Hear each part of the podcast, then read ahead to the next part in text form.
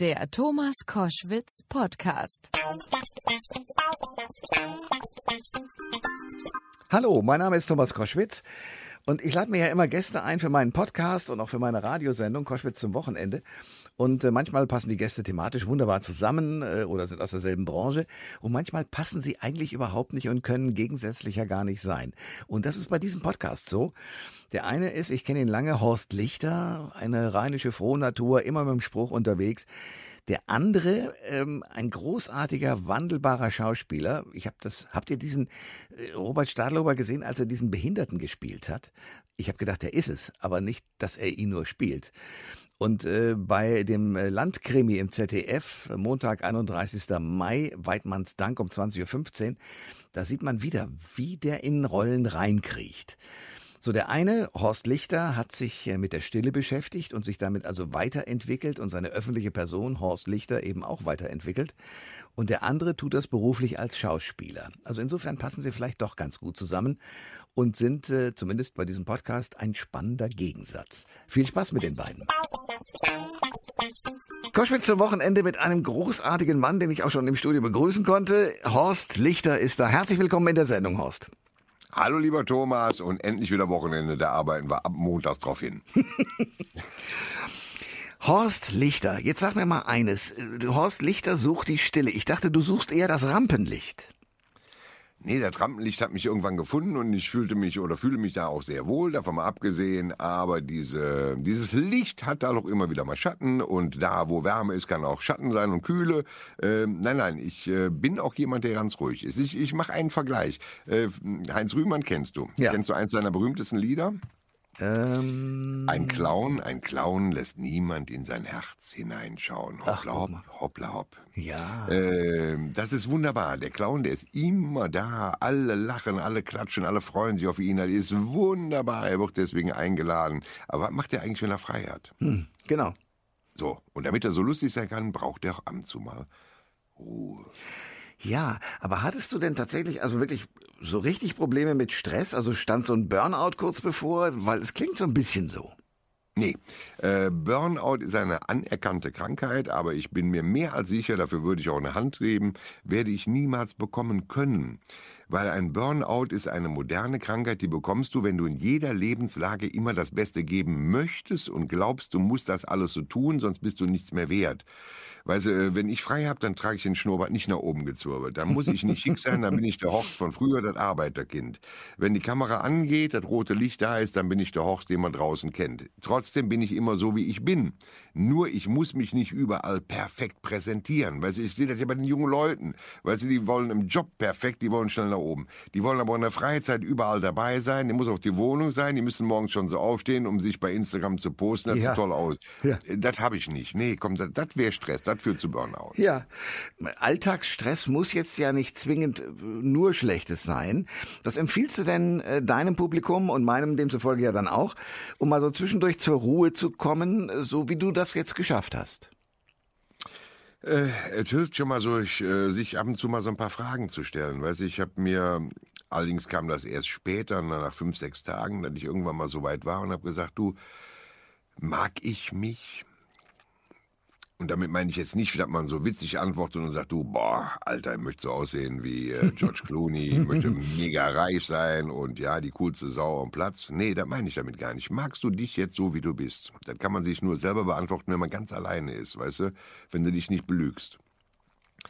Äh, das hilft, weil dann äh, kommst du auch auf Gedanken, wenn du dich denn magst, wenn du dich mögen solltest, wo du sagst, okay, dann, dann mache ich ja gar nicht so viel falsch. Was mag ich denn nicht? Und darüber kann man so ein bisschen nachdenken, ohne jetzt zu sehr spirituell zu werden. Das mag ich auch wiederum nicht. Aber ich bin noch weitergegangen, habe gedacht, okay, Horst, stell dir mal vor, du könntest jetzt in eine Zeitmaschine gehen und zurückreisen und würdest dich selber treffen mit 16 Jahren. Was würdest du dir für Tipps geben? Was würdest du dir da sagen? Weil du weißt ja schon, was passiert ist ganz spannend, die zwei Fragen ja. sich zu stellen. Ja. Das stelle ich mir vor, ja. Äh, das heißt mit anderen Worten, du bist aber jetzt mit dir komplett im Reinen. Das kann man so zusammenfassen. ich bin mit mir sehr zufrieden. Ich mag mich. Ich, ich bin jetzt nicht mega stolz. Äh, ich bin ganz weit weg von eingebildet oder sagen, wow, wow, das ist alles Weltklasse, das nicht. Aber ich mag mich. Und somit bin ich mit mir zufrieden. Das reicht. Weil sie mit sich zufrieden zu sein, sich zu mögen. Ich glaube, das ist die, die größte Miete. Zwischendurch ist man mal stolz auf sich, wenn, wenn irgendwas geklappt hat, wo du denkst, wow, wenn das Mama und Papa noch mitbekommen hätten. Hm. Aber das ist eine andere Sache. Erstmal geht es grundsätzlich um dich selber. Und dann ist alles in Ordnung. Weißt du, da gehst du auch ein bisschen befreiter rum. Weißt du, wenn mich jetzt einer sieht und ich habe einen Schnäuzer hängen und habe ein Loch in der Jeans, dann sage ich, mein Gott im Himmel, ja und? Äh, übrigens am Klo rieche ich genauso wie du. Kommt so von, was ich gegessen habe. Ja, aber äh, weißt du, das ist wichtig. Du hast gerade was Spannendes gesagt, nämlich, dass man sich mal zurückziehen muss und sich die Frage stellen muss, ähm, mag ich mich eigentlich selber? Was tue ich denn, wenn ich zu der Erkenntnis im stillen Räumlich, äh, Räumchen komme, ich mag mich nicht so? Auch das ist für mich logisch und einfach zu beantworten. Das habe ich schon einem ganz lieben Freund mal gesagt, der sehr unzufrieden war. Dem habe ich gesagt, pass auf, du gehst jetzt hin, du musst alleine sein. Und dann schreibst du auf ein leeres Blatt Papier oben drauf, was willst du? Ganz egoistisch. Was möchtest du? Du musst aber weiterhin ehrlich bleiben, weil darunter musst du aufschreiben, was sind die Konsequenzen, wenn ich das schaffen möchte? Wenn du die alle aufgeschrieben hast, dann frage dich, bist du bereit, diese Konsequenzen zu tragen, um dein Ziel zu erreichen? Wenn du das nicht bist, bedenke dein Ziel. Und ich glaube, wenn das die Menschen generell tun würden, die Konsequenzen kurz vorher zu überlegen und auch bereit sein, sie zu tragen, wäre vieles besser. Bin ich mir mehr als sicher. Sag mal ein konkretes Beispiel. Also nehmen wir mal an, du hast, was weiß ich, das Ziel, ähm, der äh, beste Koch äh, der Welt zu werden. Oder meinetwegen auch Deutschland, aber jedenfalls also der ja, beste Koch ja. zu werden. Das wäre dein Ziel. Ja. Was wäre die Konsequenz, die du tragen müsstest und die du möglicherweise nicht tragen wolltest? Also man müsste tragen, dass dein Hauptaugenmerk, dein Lebensinhalt Kochen ist. Das heißt, du hast kaum noch Zeit, das muss dir bewusst sein, für Familie, für Freunde oder private Dinge. Weil du musst alles dafür tun, um das zu werden. Das heißt, du musst lernen, du musst reisen, du musst dran arbeiten, du brauchst eine nötige Prise Talent dazu und natürlich den Geschmack, um es zu erkennen. Wenn du bereit bist, das hundertprozentig zu machen, weißt du, die drei Sterne Köche dieser Welt, die fahren vielleicht irgendwann mal vernünftig in Urlaub. Oder wenn sie in Urlaub gefahren sind, kochen sie woanders oder gehen essen. ja, treffen hier. Weißt du, was ich meine? Ja, ja. Es ist so, wenn ich ein perfektes Deutsch sprechen muss, möchte, dann muss ich zu einem, äh, von mir zu einem Logopäden gehen, ich muss zu einem Sprachtherapeuten gehen, ich muss Sprachschule machen. Dann kann selbst ich mit 59 Jahren mit Sicherheit noch schaffen, ein perfektes Deutsch zu sprechen. Bin ich aber bereit, die Zeit dafür aufzuwenden? Weißt du, das ist immer ganz wichtig. Bei mir ist zum Beispiel mit der Aussprache, dass ich ganz klar sage, pass mal auf, so ein Kolmar Schulte-Golz als Experte bei Bares Ferraris, hochstudiert, der dem Nebenfach Archäologie gemacht und mit eins bestanden, nur mal nebenbei so noch, mhm. äh, der spricht natürlich das unfassbar. Bin ich ein bisschen manchmal neidisch drauf. Aber ich habe ihm mal was gesagt. Ich sag, du pass auf, Kolmar, weißt du, wir haben beide die gleichen Buchstaben. Du machst viel mehr Wörter draus. Aber mich verstehen mehr Menschen. Weißt du, was ich meine? Ja, natürlich. Ja. Das reicht mir. Ja. So, wenn, äh, wenn was weiß ich, äh, du möchtest äh, Maler werden, dann musst du eigentlich nicht nur das Talent haben zu malen, sondern du musst auch lernen, du musst studieren. Wie ein Autodidakt wird selten so gut wie jemand, der das wirklich mit allen Konsequenzen lernt. Ein Steve Jobs hat auch rund um die Uhr für seinen äh, Gedöns da gearbeitet. Ja, ja, das ist so. Das ist nun mal so. Ja, ich verstehe. Ich bin immer wieder, wenn wir im Kontakt sind und ich krieg dich ja über alle möglichen Kanäle auch mit, immer wieder fasziniert davon, äh, wie du bist weil du ja also mit als Koch dann bei äh, Bares für Rares und so weiter, du bist im Fernsehen, du bist aber jemand, der sich sehr viele Gedanken um sich selbst macht, der viele Dinge in seinem Leben Aufs und Abs erlebt hat. Wo kommt deine Motivation her?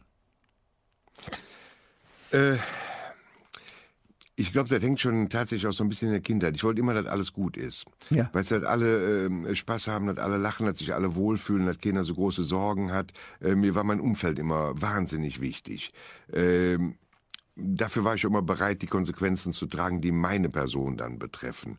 Äh, die Motivation es, es kann so schön sein, weißt du, und manchmal verzweifle ich dran, dass alle Menschen mit so einer Fresse rumlaufen oder unzufrieden ja, sind ja. und nur noch motzen und ja, maulen und, und alles ist schuld, die Politiker sind schuld, die Wirtschaft ist schuld, die Bosse sind schuld, das Wetter ist schuld, äh, das alles, alles ist schuld. Die fragen sich aber nie, trage ich auch irgendwo vielleicht eine Schuld. Stell dir mal vor, es würden morgen am Tag alle Male so höflich sein und den Respekt anderen geben, wie sie ihn selber ununterbrochen für sich und ihre Meinung einfordern. Da wäre die Welt eine Sensation. Ja. Stell dir mal vor, die grüßen mal auf der Straße, so wie ich es gelernt habe als Kind. Wenn dir jemand entgegenkommt, dass du einfach lächelst. Guck mal jemand in die Augen. Wenn du heutzutage Pech hast, guckst jemand in die Augen und lächelst den an, kriegst rein. Äh, das ist auch schwierig, ja. ja, das ja, ist, ist aber das falsche Echo. Ja. ja, da gehst in den Supermarkt, gehst an die Fleischtheke und dann lächelst du, machst einen netten Spruch, dann ruft dich schon ein Chef, der hat mich belästigt, wo ich denke, ja, leck mich doch am Arsch, wo ist denn die normale Welt geblieben? Ähm, ohne mich jetzt darüber zu beschweren. Ich höre nicht auf zu lächeln, ich höre nicht auf zu grüßen und ich höre auch nicht auf, Menschen Respekt zu geben. Das muss man tun. Aber das ist auch vielleicht meine Motivation. Aber woher kam das schon als Kind? Ich meine, die, dieser Wunsch, dass alles gut wird, der, wo, worin bestand der? Also wie ist der ausgelöst worden? Ja, du, äh, meine Kindheit war schon okay, aber nichtsdestotrotz habe ich natürlich mitbekommen, meine Eltern hatten es nicht einfach. Weißt du, die haben Oma und Opa im gleichen Haus gepflegt, die waren beide schwerst krank. Hm. Die haben viel Ärger gemacht, wo Mutter häufig drüber geweint hat. Äh, wir wohnten in keinem großen Haus. Oben drüber wohnte mein Onkel mit seiner Frau und fünf Kinder. Bei denen lief auch nicht immer alles so, wie man dann im Fernsehen sieht von der Sensationsfamilie. Und die haben auch viel Ärger meinem Vater und meiner Mutter gemacht. Das heißt, sie hatten viele Sorgen. Und wenn die viele Sorgen haben, magst du als Kind nicht. Nee. Du möchtest, dass die einfach keine Sorgen haben, dass die lachen können, dass schön ist. Und da kommt das her. Und dann habe ich schon mal versucht, Sorge zu tragen, dass sie mit mir keine Probleme haben. Horst Lichter ist mein Gast bei Koschwitz zum Wochenende. Großartiger Typ, der alles Mögliche schon in seinem Leben gemacht hat. Wie gesagt, auch Höhen und Tiefen erlebt hat. Jetzt ein neues Buch rausbringt. Ich bin dann mal still. Meine Suche nach der Ruhe in mir. Und wir sprechen darüber, was dich so gemacht hat. Ich meine, wir haben ja auch das letzte Mal, als du bei mir im Studio warst, schon drüber gesprochen, äh, weil wir da ja ähnliche Erlebnisse haben mit dem Schlaganfall. Du hast einen Herzinfarkt gemacht. Du hast also mit anderen Worten gesundheitsmäßig schon allerlei erlebt. Und trotzdem bist du immer noch das, dieses Stehauf-Männchen oder der Stehauf-Mann. Das muss man ja auch erstmal hinkriegen. Was motiviert dich dann immer zu sagen, so ich, ich mache einfach weiter und bin guter Laune? Äh, wenn ich sehe, dass eine, eine schöne Resonanz kommt. Also meine Frau, witzigerweise mein Pudel, meine Kinder, meine Enkelkinder, und Menschen, die ich mag und die mir das Gefühl geben, dass sie mich mögen. Ich drücke das immer so aus, weil sie geben mir das Gefühl, dass sie mich mögen. Man weiß ja nie, ob es stimmt. Äh, das ist die Motivation. Aber ich muss auch sagen, da habe ich letztes Mal einem Freund erzählt, ich glaube, es steht auch im Buch, wenn ich heute am Tag sterben müsste, wäre das in Ordnung. Dann sagt er, war völlig äh, schockierend. Er sagte, wie, wat, äh, hast du keine Lust mehr, bist du lebensmüde oder was? Ich sage, nein, nein, nein, nein. Ich sage, du verstehst mich falsch, du hörst nicht zu. Wenn heute am Tag vorbei wäre, wäre in Ordnung. Das heißt aber nicht, dass ich noch ganz viel vorhätte oder noch von vielen schönen Dingen träume. Gar keine Frage. Aber im Umkehrschluss habe ich in meinem Leben trotz allem auch so viel Schönes erlebt. Hm. Ich habe geliebt, ich habe geweint, ich habe Tränen gelacht, ich habe Kinder bekommen, ich habe schönes Wetter gesehen, ich habe kaltes Wetter, ich hatte Hunger, ich war satt, ich habe ich habe alles mal erleben dürfen. Jetzt schon. Ich bin weitergekommen in meinem Leben, wie ich mir damals erhofft hatte. Wenn es vorbei wäre, wäre das in Ordnung. Dann würde ich einfach den Platz jemand anders geben.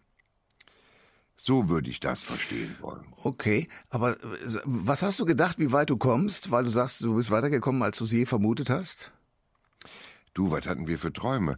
Äh, selbst vor 20 Jahren, das ist ja nicht so lange her, äh, vor, vor 15 Jahren noch, habe ich gedacht, du, boah, was wäre schön? Es wäre wunderschön, wenn du mit 65 Jahren ein bezahltes kleines Haus hast, das ist schon viel für heutzutage. Ja, absolut. Aber ja. es ist so am Dorf, war das so üblich, dass sie gedacht, so, das Haus, da muss da mal bezahlt werden. Wenn du ein kleines Auto hast für jeden Tag und deinen Oldtimer, einen Oldtimer, ein altes Auto, ein Motorrädchen daneben und du bist körperlich noch fit, deine Kinder sind alle gut geworden, die müssen nicht Weltklasse, aber die müssen einfach nur gut werden. Du bist mit deiner Frau zusammen, hast Essen und Trinken und alles ist in Ordnung. Das war mein, mein, mein ehrliches, müsste ich jetzt tot umfallen, wenn es nicht stimmt, mein ehrliches Endziel, wo ich sage, so da möchte ich gerne hin. Und das Ziel habe ich ja schon vor etlichen Jahren überboten. Und damit ist gut. Weißt du, natürlich möchte ich noch oft lachen, aber was haben wir schon gedacht, Thomas, du hast auch schon, wir haben schon Tränen gelacht und können nicht mehr erzählen, warum. ja. Gerne lachen wir wieder. Aber haben wir schon mal gemacht. Wir haben geliebt, wir haben Schmerzen gehabt vor Liebe, ähm, wir haben auch Liebe gemacht. Alles. Weißt du, es war ja schon mal alles da. Es ist nicht mehr wie bei einem Kind. Und deswegen habe ich mir auch mal Gedanken darüber gemacht, warum geht für ein Kind die Zeit so langsam und für uns ab einem gewissen Alter so schnell? Ein Kind erlebt jeden Tag irgendwas Neues. Und das ist immer wieder spannend, abenteuerlich. Aber im gewissen Alter erleben wir zwar neue Dinge, aber die sind sich alle so ähnlich, dass wir sie schon alle etliche Male gemacht haben.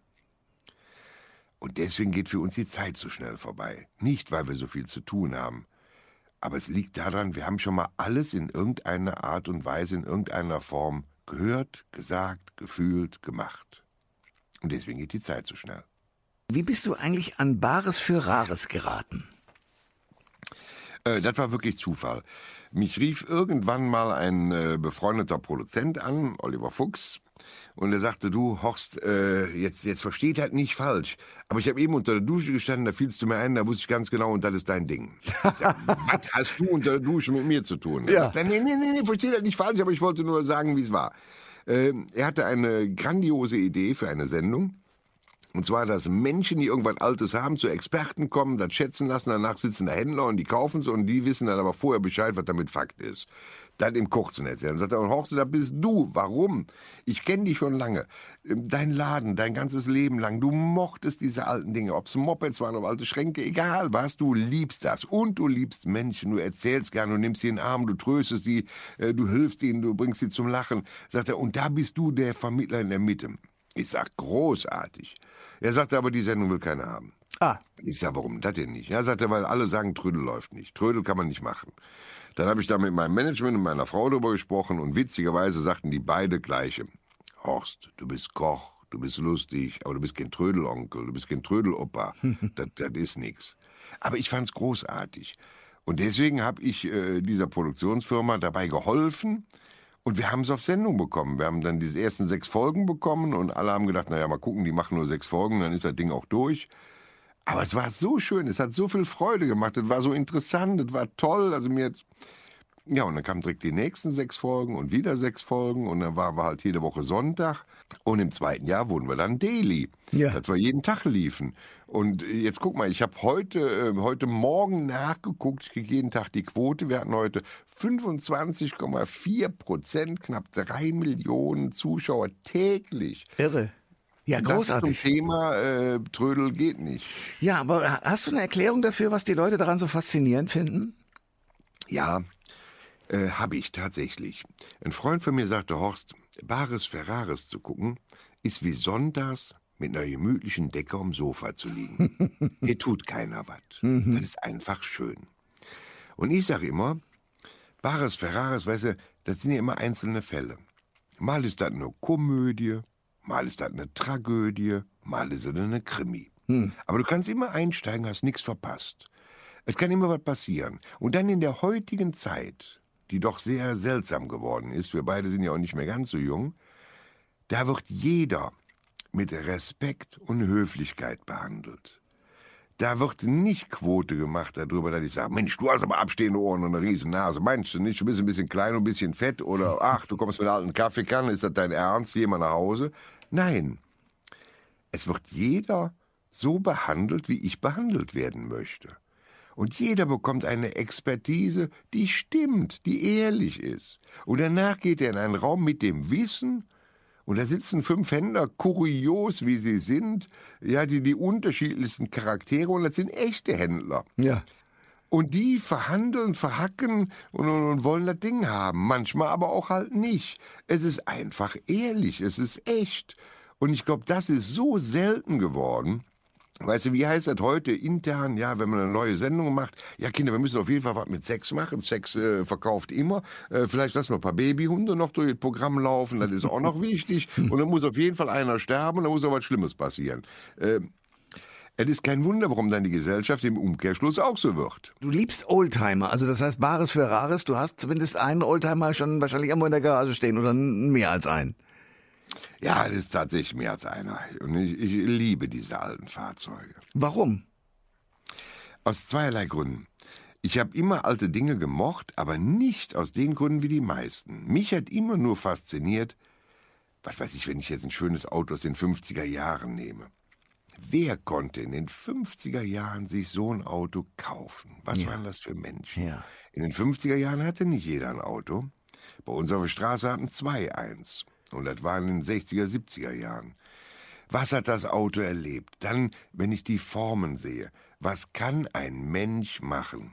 Design, weißt du, es gibt Menschen, die haben ein Talent, die, die malen dir ein, ein Fahrzeug oder ein Möbelstück und du sagst, wow, ist das schön. Ja, Dann die Ingenieurskunst, was Ja. dahinter steckt, sowas umzusetzen. Grandios. Ja, und früher fand ich, waren die Autos, ich, auch in alten Filmen sehe ich die ab und zu, fand ich die Autos schöner. Ja, sie waren charaktervoller. Die haben irgendwas dargestellt. Man hat sich damit identifiziert. Weißt du, wenn, ähm, ich weiß es ja noch aus der Nachbarschaft, wenn da einer seinen ersten Opel bekam, der hat sein Leben lang Opel gefahren. der, der, der war bei Opel. Und, und, und der, der Mercedes fuhr, die hatten eine Mercedes. Und da blieb das auch dabei. Die waren dann auch noch markentreu. Die sind mit dem Fahrzeug gewachsen. Aber die haben auch anders gerochen. Ich kann mich noch dran erinnern, ein Onkel aus der Eifel, der hatte so einen uralten 200 Diesel Mercedes Strich 8. Wenn ich da reingesehen, der hat halt gerochen wie Mercedes. Mit diesem Kunstleder drin. War, ich find's wunderbar. Heute haben die ja Geschmacksingenieure, Geruchsingenieure und Klangingenieure am Arbeiten. Früher hatten sie das einfach. Du bist letztes Jahr mit dem Motorrad von Bayern an die Ostsee gefahren und hast Menschen nach deren persönlichen Glücksrezepten gefragt. Was waren die Antworten, die du gekriegt hast?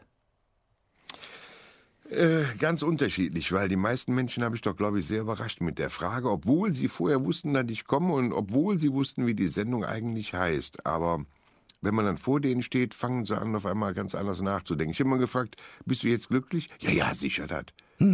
Aber wehe, du fragst mal richtig nach.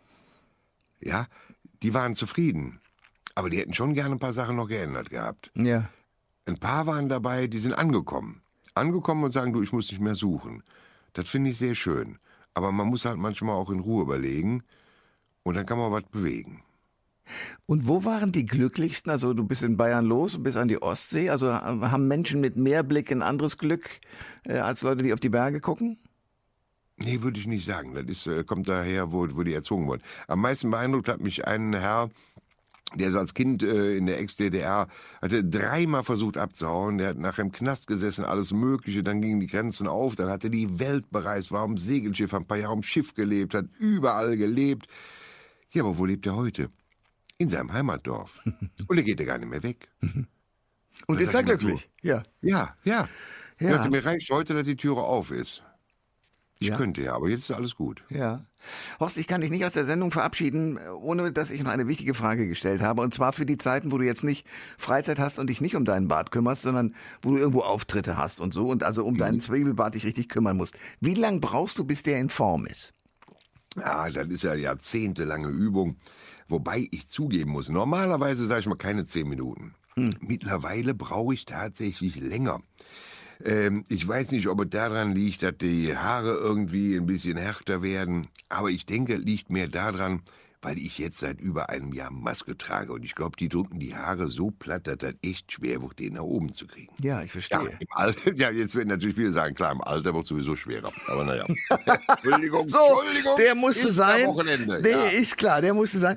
Horst, ich danke dir sehr für dieses sehr schöne Gespräch mit dir und äh, kann das Buch nur sehr empfehlen. Und tatsächlich auf die Suche nach sich selbst zu gehen, kann nie schaden. Du hast uns dabei geholfen. Danke sehr. Ich danke dir, lieber Thomas. Schönes Wochenende. Koschwitz zum Wochenende jetzt mit einem äh, Schauspieler, der ein Multitalent ist. Ich schätze den sehr. Der ist äh, Synchronsprecher, der ist Schauspieler vor allen Dingen, ist aber auch Sänger bei einer Rockband, kann Gitarre, Mundharmonika, Geige und Trompete spielen hat dazu noch ein eigenes Independent-Label. Und schauspielerisch kennen den viele, vor allem aus den Filmen Sonnenallee. Da ist er mir zum ersten Mal sozusagen als, als Schauspieler begegnet oder Crazy zum Beispiel auch. So, und am Montag um 20.15 Uhr ist er zu sehen in dem ZDF-Krimi Weidmanns Dank. Da spielt er da, wo er eigentlich geboren wurde, nämlich im österreichischen Kärnten. Robert Stadelober, herzlich willkommen in der Show. Dankeschön, hallo. Robert, du bist in Friesach im österreichischen Bundesland Kärnten geboren, in der Steiermark aufgewachsen äh, und du sprichst in dieser Weidmanns Dank-Folge, die ich gesehen habe schon, äh, den österreichischen Dialekt. War das schwer für dich? Nee, nein, das ist ja der Dialekt, den ich zu Hause eigentlich auch spreche. Ein bisschen extremer. Also wir, der Film spielt ja im hinteren Mölltal, das wirklich selbst für Kärntner Verhältnisse sehr weit abgelegen ist und die sprechen dann Dialekt, den würde man im Fernsehen gar nicht verstehen. Das heißt, wir haben ihn etwas für das bundesdeutsche, aber auch für das österreichische Fernsehpublikum angepasst. Aber letzten Endes ist es eben die erste Sprache, die ich gelernt habe. Deswegen äh, fällt mir das fast leichter als Hochdeutsch. Okay, okay. Weidmanns Dank ist ja so ein klassischer Dorfkrimi und du spielst den Hannes Guggenbauer Junior. Und genau. welch, genau. welche Rolle übernimmt dieser Hannes in, in dieser Dorfgemeinschaft? Na, der Hannes ist etwas, was es mittlerweile wieder sehr viel mehr äh, auf dem Land gibt. Also es, es ändern sich die Vorzeichen. Früher war es ja so, dass die Kinder vom Land runter in die Stadt wollten und keine Bauern werden wollten und die Eltern wollten die dort halten. Mittlerweile ist es umgekehrt. Die Eltern wollen endlich mal was vom Leben sehen und die Kinder wollen auf dem Land bleiben und Bauern werden.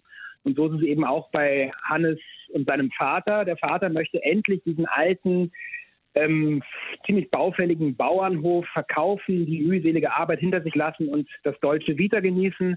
Und Hannes möchte genau das Gegenteil. Er möchte den Bauernhof nochmal umbauen und nochmal richtig loslegen und eben Bauer werden. Und da geraten die beiden ziemlich aneinander. Und das führt dann zu einigen unvorhergesehbaren, ähm, ja, sagen wir mal, Unfällen, die ja. äh, in so einem Krimi ja mal vorkommen können. Ja, äh, das ist mal freundlich formuliert mit den Unfällen. Äh, ist denn das, was ich da sehe, diese Dorfgemeinschaft, dass also wenig Frauen, viele Männer, meistens Jäger, dass die so zusammenleben, ist das realistisch? Kann man das, ist das so in der Realität auch? Naja, es ist natürlich immer noch ein Film und es ist natürlich auch ein überzeichneter Film, aber ich muss sagen, in bestimmten Gegenden in österreichischen Bergtälern ist es so, dass viele Frauen sehr früh das Gefühl haben, sie wollen nicht den ganzen Tag lang ein Bier trinken und auf die Jagd gehen und deswegen in die Stadt ziehen. Dementsprechend bleiben halt nicht mehr so viele übrig und die Männer bleiben aber dann unter sich und machen dann genau das, Bier trinken und auf die Jagd gehen. Hm. Und das führt dann eben dazu, dass es dann vielleicht doch etwas der Realität entspricht, was wir da gezeigt haben. Robert, du bist ja seitdem du sieben Jahre alt bist, äh, eigentlich in Städten äh, groß geworden. Erst in Berlin, dann später in Hamburg, dann jetzt wieder in Berlin.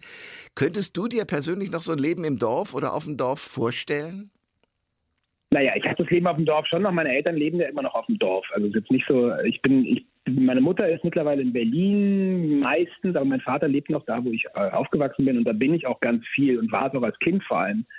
Dementsprechend weiß ich, was es bedeutet, auf dem Dorf zu sein. Ich könnte mir nicht mehr vorstellen, da ganz zu wohnen, aber auch weil ich selber zwei Kinder habe und ich weiß, was es bedeutet, als Jugendlicher vor allem auf dem Dorf zu sein. Ja. Dementsprechend ist es für uns gerade so, wie es für mich als Kind auch ideal war. Wir haben die Stadt und wir haben das Land eben mit dem Bauernhof meiner Großeltern, wo wir halt immer hinfahren können in den Ferien und die Kinder haben das Schöne vom Land und das Schöne von der Stadt und das möchte ich auch so beibehalten. Ja, ich kann das komplett nachvollziehen, weil ich habe das Schöne vom Land, weil ich in Urlaub fahre nach Österreich und diese Landschaft Landschaft und das alles dort sehr liebe. Ich kann mir aber auch genau vorstellen, was du sagst, dass wenn man als junger Mensch da groß wird und sozusagen merkt, es gibt da eigentlich noch was anderes hinter den Bergen und den Wäldern, ja. dass man da unbedingt hin will. Genau, und das und dass man vor allem, selbst wenn man einfach nur drei Orte weiter möchte, da geht es gar nicht, ob man hinter die Berge will, wenn man einfach nur die Disco drei Orte weiter muss, muss man entweder einen Moped-Führerschein haben oder Papa und Mama müssen dann permanent hin und zurückfahren. Ähm, das und was ich tatsächlich auch das finde, was mich am meisten dann irgendwann genervt hat am Land und immer auch noch oft nervt, ist, dass jeder alles über jeden weiß. Es ist vollkommen wurscht, wer hm. und ob du sie magst oder nicht die kennen dich, du läufst in den Supermarkt rein und du siehst sie alle wieder, die du äh, am Tag vorher gesehen hast, die du im Gasthaus gesehen hast, die du in der Kirche gesehen hast. Und alle zerreißen sich über alle hinterm Rücken das Maul. Das ist in der Stadt natürlich irgendwie auch so, aber dadurch, dass da mehr davon da sind, wird es nicht so konzentriert auf einen selber und man kann sich irgendwie manchmal auch in der Masse der Menschen verstecken. Das ist auf dem Land eigentlich wirklich unmöglich. Ja, also in Berlin habe ich lange gewohnt, da weiß ich, da ist es dann teilweise auch völlig egal, ob du weltberühmt bist oder nicht, da geht man aneinander vorbei. Aber das Faszinierende an dir ist ja, wenn du das so kennst und dem eigentlich auch entgehen wolltest, als Schauspieler hast du das ja quasi wieder. Da kennt dich auch jeder. Das stimmt. Ja, das, äh, da habe hab ich äh, vorher nicht drüber nachgedacht. Mir dann passiert.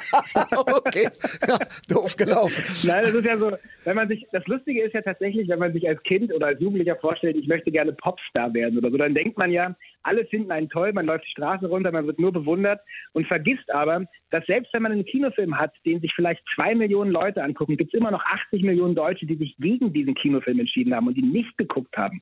Und der Witz ist, diese 80 Millionen, die noch übrig sind, die haben wahnsinnig große Lust darauf, dir auch zu sagen, warum sie den Film nicht gesehen haben. Meistens sogar mehr Lust darauf, dir das zu sagen, als die, die den Film gesehen haben, dir zu sagen, warum sie ihn gesehen haben. Ja. Das heißt, den größten, den größten Teil deiner Berühmtheit bringst du eigentlich damit zu, dir von Leuten anzuhören, warum es vollkommen ungerechtfertigt ist, dass du berühmt bist und dass du übrigens auch ein ziemlich beschissener Schauspieler bist. Und so hatte ich nicht gedacht. Ich dachte natürlich, man wird berühmt, geht auf die Straße und alle jubeln einem zu und finden einen großartig. Aber letzten Endes hat man die ganze Zeit damit zu tun, sich selbst zu verteidigen irgendwelchen Leuten gegenüber. Das sollte man Leuten vorher sagen, bevor sie berühmt werden. Also man gewöhnt sich natürlich irgendwann dran und es gibt auch sehr, sehr viele Vorteile, wenn man ein halbwegs erfolgreicher Fernsehkünstler ist. Aber es gibt eben halt diesen einen wirklich eklatanten Nachteil, dass man andauernd sich für Sachen rechtfertigen muss, für die man sich eigentlich gar nicht rechtfertigen möchte. Ist das wirklich so? Also, also hast du hm? wirklich tatsächlich immer mit, mit Kritikern zu tun? Also jetzt nicht nur äh, schreibende Zunft, sondern tatsächlich Menschen auf der Straße und, und Kinogänger? Ja, oder eher mit Menschen.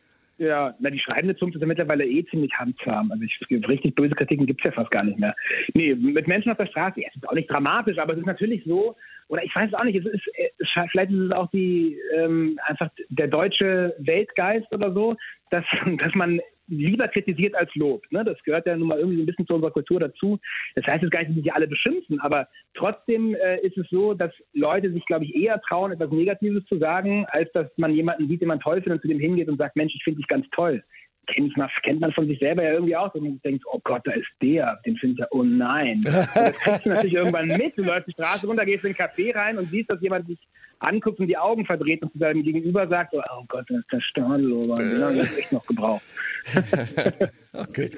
Es gibt äh, unglaubliche Rollen von dir. Also ich habe da teilweise wirklich mit offenem Mund davor gesessen. Den, den halbseitig spastisch Gelähmten in Crazy hast du gespielt. Dann diesen SA-Mann in Jut Süß einen Homosexuellen in, in Sommersturm. Wie gehst du da vor? Also wie bereitest du dich auf so eine Rollen vor? Ähm, ja, relativ intuitiv tatsächlich. Also ich, langsam komme ich, ich bin jetzt 38, langsam komme ich drauf. Früher wusste ich überhaupt nicht, was ich mache, ehrlich gesagt.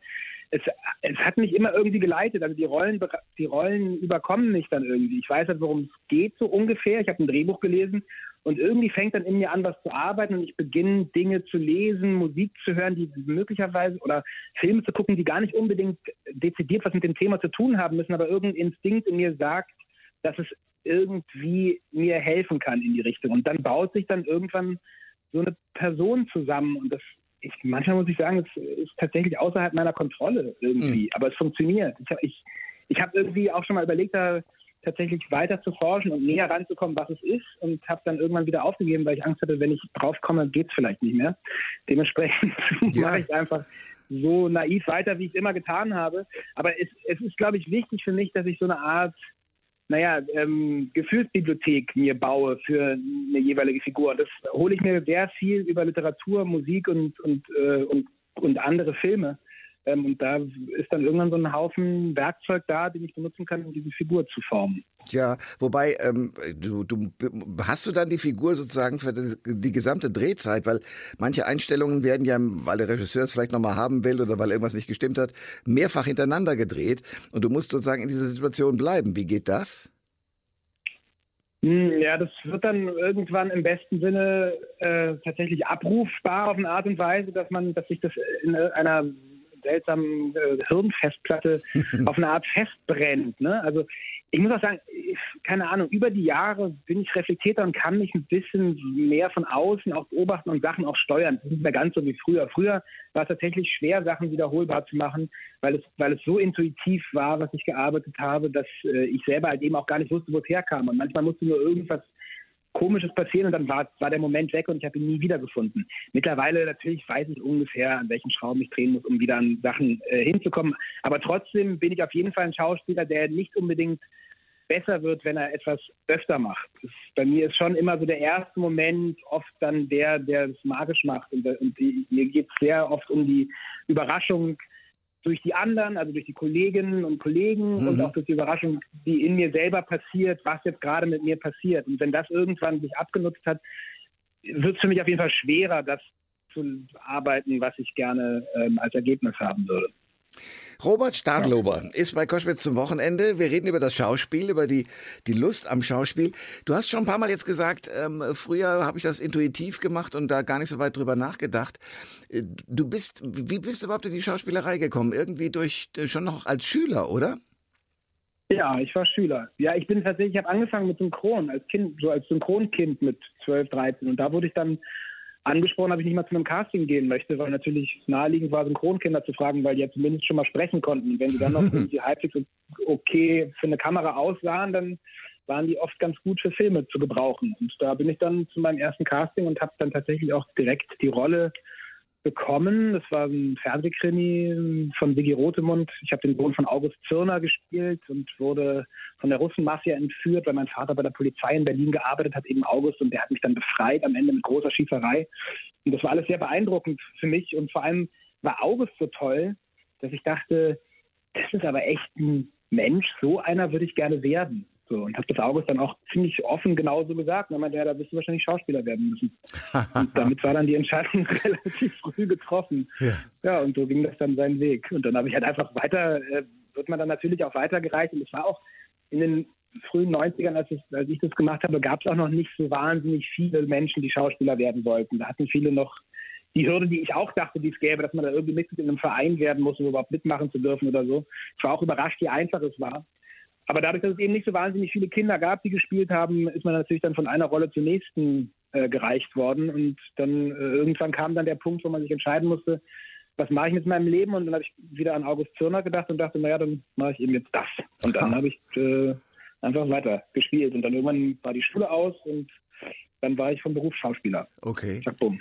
Ähm, äh, zack, bumm, okay. Ich habe nachgelesen, dass, sagen wir mal, die schulischen Leistungen, je mehr du gespielt hast, deutlich nachließen. Das haben die in der Schule immer behauptet. Das stimmt aber gar nicht. Ich war ein unglaublich guter Schüler. Okay, ja. Nee, das ist schön, dass wir das mal korrigieren konnten an der Stelle. Ja. ja. Nein, ähm, die waren, glaube ich, in der Schule einfach immer überrascht, dass ich doch noch relativ viel wusste dafür, dass ich eigentlich nie da war. Und ich glaube, das hat sie eher erzürnt. Ja. Dass sie es nicht verstehen konnten, wie jemand, der fast nie da ist, trotzdem noch zumindest weit über dem Mittelmaß ist. Ich war natürlich jetzt kein Einserschüler, aber es war schon in Ordnung. Ja. Es hat auf jeden Fall mehr als gereicht. Und ich glaube tatsächlich, dass das meine Lehrer wahnsinnig gemacht hat. Dass es nicht sein kann, der ist sechs Wochen weg gewesen und kommt zurück und kann einfach wieder weiter mitmachen und äh, hat überhaupt, also ist, ist äh, oft sogar mit dem Stoff voraus, weil das war ja das nächste als Kind oder als Jugendlicher musste man zwangsläufig einen Privatlehrer von der Produktion gestellt bekommen. Das heißt, ich war oft dann mit dem Schulstoff einfach drei, vier Wochen voraus, als ich dann in der Schule wieder war. Was jetzt nicht unbedingt dazu führt, dass ich aufmerksamer dem Unterricht gefolgt bin, weil ich wusste ja schon alles und habe deswegen halt dann mehr Zeit darauf verwendet, Blödsinn zu machen. Ähm, genau. Und darum haben sich dann meine Wege und die Wege meiner Schule irgendwann zwangsläufig trennen müssen. Ja. Äh, stimmt es, dass du in die Waldorfschule gegangen bist? Ja. Ja, die ersten sieben Jahre war ich in der Waldorfschule und dann ähm, kam es an den Punkt, wo die ähm, mich quasi vor die Entscheidung gestellt haben, ob ich weiter Filme drehen möchte oder weiter in die Waldorfschule gehen möchte, weil sie halt fanden, dass Anwesenheit schon auch Teil ihres pädagogischen Konzepts ist, was ich auch verstehen kann irgendwie. Und dann war ich auch äh, zwei Jahre auf einer amerikanischen Schule, die hatten überhaupt kein Problem damit, dass ich drehe, weil es eine Privatschule war, die sehr teuer war. Mhm. Und ich konnte diese Privatschule nur bezahlen, wenn ich drehe. Und dadurch hatte ich dann immer das Argument, dass ich sagen konnte, wenn ihr nicht wollt, dass ich drehe, kann ich eure Schule nicht mehr bezahlen. Und da haben sie dann relativ schnell immer gesagt, okay, dann musst du halt, dann geh drehen, alles klar. Hauptsache du bringst den Geldkoffer wieder nächste Woche. Sehr scharfsinnig, so muss man das machen. Ganz genau. genau. Aber wir reden natürlich auch über das, was ich am Anfang gesagt habe, nämlich, dass du auch äh, Musiker bist. Äh, hat sich das sozusagen ja. in der Schule schon entwickelt oder ist das die Flucht vor der Schauspielerei? Nein, das hat sich in der Schule entwickelt und das ist tatsächlich auch eine der großen Verdienste der Waldorfschule. In der Waldorfschule muss man ja am Schulorchester mitspielen, man muss ein Instrument lernen, ja. ob man will oder nicht. Ich wollte tatsächlich, aber es gab auch Klassenkameradinnen und Kameraden von mir, die nicht wollten. Aber auch die wurden beglückt mit Musikunterricht. Und dementsprechend ist man da einfach äh, mitgefangen, mitgehangen. Und für mich war Musik immer ein essentieller Teil meines Lebens. Das hatte ich überhaupt nie in Frage gestellt. War für mich auch nie eine Karriereoption oder so. Es war einfach immer klar, Musik wird immer da sein.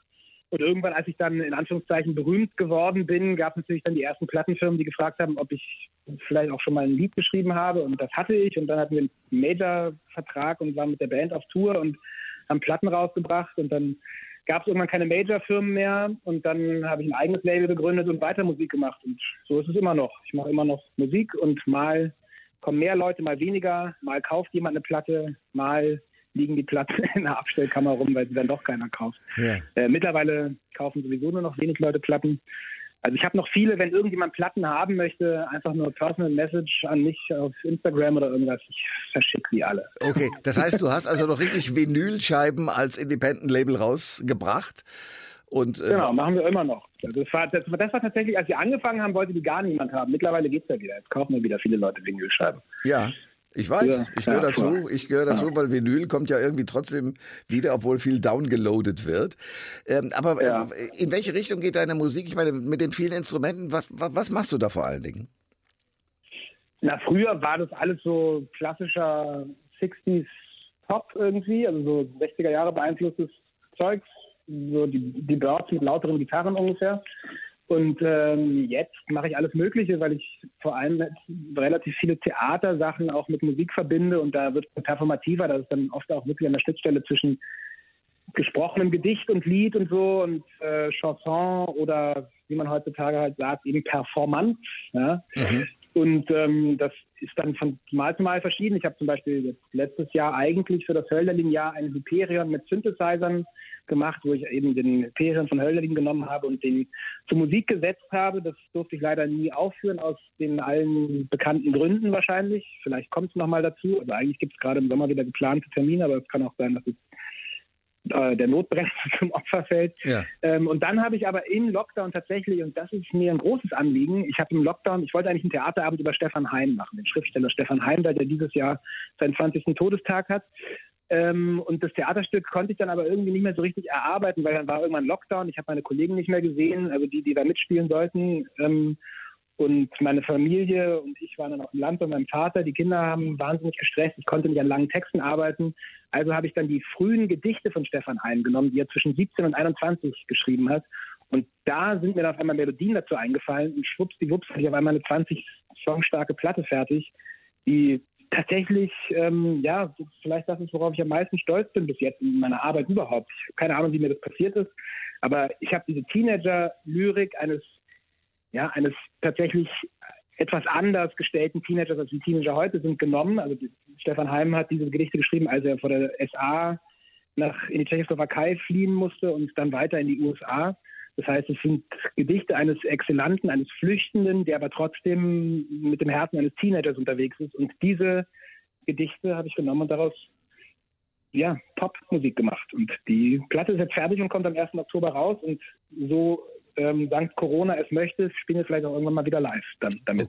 Okay, wie, wie heißt das Album? Das Album wird heißen Vom Aufstoßen der Fenster. Und das Projekt heißt tatsächlich Heim, so wie Stefan. Und besteht aus drei Menschen. Clara Deutschmann, die ist auch Schauspielerin, winkt aber da auch ganz viel und spielt Oboe. Und Daniel Moheit, der spielt äh, auch in meiner anderen Band Gary Bass. Und hier spielt er vornehmlich Akkordeon und manchmal auch den einen oder anderen Klavierton diese nachdenklichen, äh, diese nachdenkliche Seite von dir, dass du dich über, über Literatur sozusagen auch oder für Literatur sehr interessierst. Äh, ist das immer schon so? Hat das mit deinem Schauspielberuf zu tun oder woher kommt das? Es hat wahrscheinlich was mit meinem Schauspielberuf zu tun. Es hat wahrscheinlich auch tatsächlich wieder was mit der Waldorfschule zu tun, weil man da Also sagen wir mal, wenn man Naturwissenschaftler werden möchte, ist die Waldorfschule vielleicht nicht der richtige Ort, wenn man sich mit Literatur beschäftigen will. Allerdings ist es ein sehr guter Ort, weil einem auch dort sehr früh das Glück und auch die Pein für Literatur näher gebracht wird. Und das ist auf jeden Fall bei mir hängen geblieben. Und dann muss ich ganz profan sagen, liegt es auch daran, dass man als Schauspieler sehr, sehr viel Zeit hat auch. Und diese Zeit muss man ja irgendwie füllen. Man könnte jetzt Computer spielen oder Autorennen fahren. Bei mir war es irgendwie immer lesen. Und da sammelt sich dann über die Jahre halt eine Bibliothek sowohl im Regal als auch im Kopf an. Und dann passiert das von ganz alleine. Bei mir ist tatsächlich meistens so, wenn ich ein Projekt abgeschlossen habe, denke ich mir, so, und jetzt lese ich mal nur für mich selber. Einfach irgendwas, was mit gar nichts was zu tun hat. Und egal was für ein Buch ich in die Hand nehme, nach 10, 15 Seiten denke ich schon wieder darüber nach, was man daraus für ein Theaterprojekt machen könnte. Yeah. Das ist eine komische Krankheit, aber ist, sie ist auch schön. Also genau, es gibt ja Leute, die zur Entspannung lesen. Ich lese auch zur Entspannung, aber es entsteht daraus auch eine Spannung, die dann wiederum meiner Arbeit zugutekommt. Sag mir noch eines, du bist nun jemand, den man erkennt, und wir haben vorhin noch so rumgelacht nach dem Motto, naja, im Dorf äh, kennt dich auch jeder und man redet hinter deinem Rücken. Jetzt bist du eine prominente Person und das macht bei vielen, äh, gerade auch die, die so jung in dieses Geschäft kommen, auch mit dem Charakter was. Äh, was hat's bei ja. dir ausgelöst? Hat es was ausgelöst oder stehst du da ganz entspannt drüber? Ja, vor zehn Jahren hätte ich gesagt, es hat auf jeden Fall was ausgelöst. Jetzt, wenn ich mit der Weisheit des Alters, meine 38 Jahre, ja. auf mein Leben zurückblicke, ja. kann ich schwer sagen, weil ich ja gar nicht weiß, was passiert wäre, wenn ich nicht äh, in der Öffentlichkeit gestanden hätte. So, also es hat mit Sicherheit irgendwas ausgelöst, aber ob es negativ war, keine Ahnung. Es hat mit Sicherheit dazu geführt, dass ich mich relativ stark reflektieren musste, schon sehr, sehr früh und viel über mich und meinen Platz in der Welt nachgedacht habe.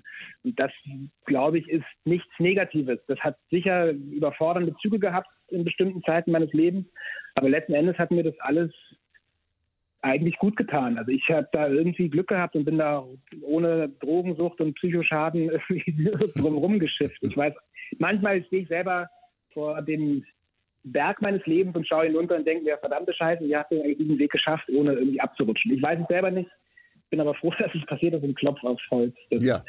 weiter so bleibt. Ähm, und also, was ich auf jeden Fall sagen kann, und das ist vielleicht auch, weil wir gerade über die Angstfreiheit gesprochen haben, dass es möglicherweise eben auch das gewesen ist, dass ich nie das Gefühl hatte, ich müsste irgendetwas tun, um das und das zu erreichen. Dadurch war das für mich alles tatsächlich irgendwie ein wirklich von Freude begleitender, oft großer Schabernack, dieses Ganze, was mir zugestoßen ist. Also die ganze Prominenz und so, ne? jenseits der Arbeit, was da passiert.